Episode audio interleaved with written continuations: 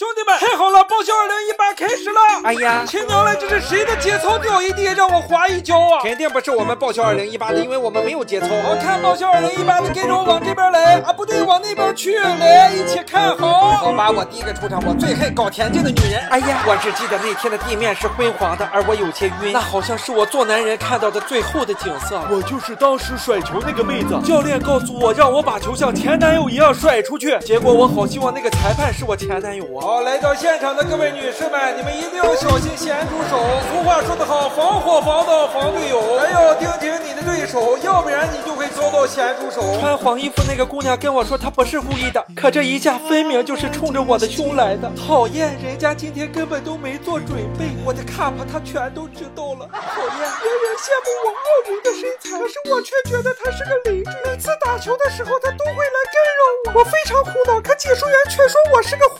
我说你是送了个。福利，你们收到的是福利，可我收到的却是一生都难忘的感觉。当时我就见到一道黄光过来，然后就两腿一凉，想起我娘了。教练跟我说要站离网近一点，于是，哎呀，我又一次遭到了重创，和第一次的感觉类似，不过跟第一次不同的是，我叫救护车的手法更熟练了。后来教练又告诉我，选软一点的草场你就不会受伤了，于是我就换球场了。但是当对方选手那个往前。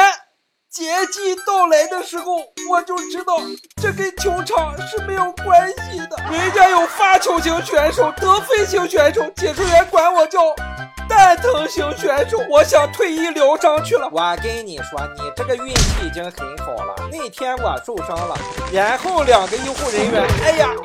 就把我抬上担架。从他俩的动作来看，我能确定他俩绝对不是搞医疗的，他俩一定是干杀手的。我让他们放我下来，可他们就是客气的说不用不用，然后就给我扔这儿。我几乎从此因伤退役了。你不错了，上回那不是担架，是救护车进来，还让我们集体推走，差点给我老腰给扭了。那哪是救护车呀，那就要命车。我跟你说，两个女人要是有缘分，那就是一根臭鞋带子都能给你俩联系的。在一起，你看绑在一起分也分不开。有人说男人也能因为臭鞋带子分在一块儿啊？你看这俩，他们不是因为别的，就是因为女人的特征长头发，搅在一起缠缠绵绵，难分彼此。事情的经过是这样的：当时两个主人抱在一起，后来头发一看着急了，我们也抱一起吧。就这样，我一直怀疑我的头发是对手派来的卧底。看这关键时刻，他抓住拍子，让我无从还手。好了啦，又到了我们送狐狸时间了，预备送，亲娘来报销二零一送福利了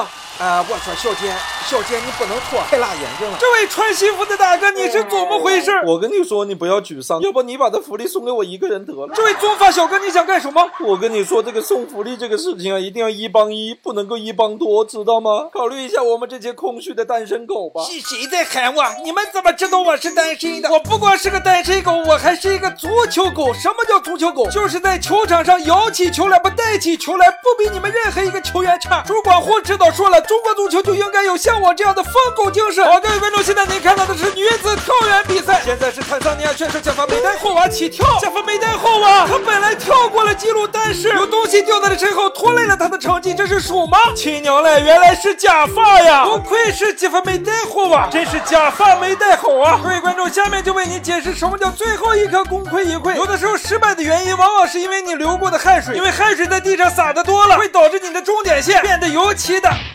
湿滑，如果你划过了终点线，还好冠军是你的；但是如果你没有划过终点线，遗憾呀。这位选手尽管很幸运的划过了终点线，但却受伤倒在了地上。也许他只是很没面子，起来拿这个冠军吧。有的时候竞赛选手真的很想弄死田赛选手。那天我正在跑步，谁给我飞来一个九节鞭，然后我就一路跳着绳耍着九节鞭，由第一变成了第三。那个跳高的你过来，我保证弄不死你。那个扔铅球的，你过来，我保证弄不死你。我可不是故意，在扔铅球之前，我可是一个飞镖选手，我的特长就是指哪打哪。好的，报销二零一八的上集就要跟你说再见了，送上一只网球场上的吉祥鸟，祝你二零一九年的吉祥撵也撵不走，就像这只可爱的小鸟一样。好吧，其实这只小鸟是很高傲的，我们下期见。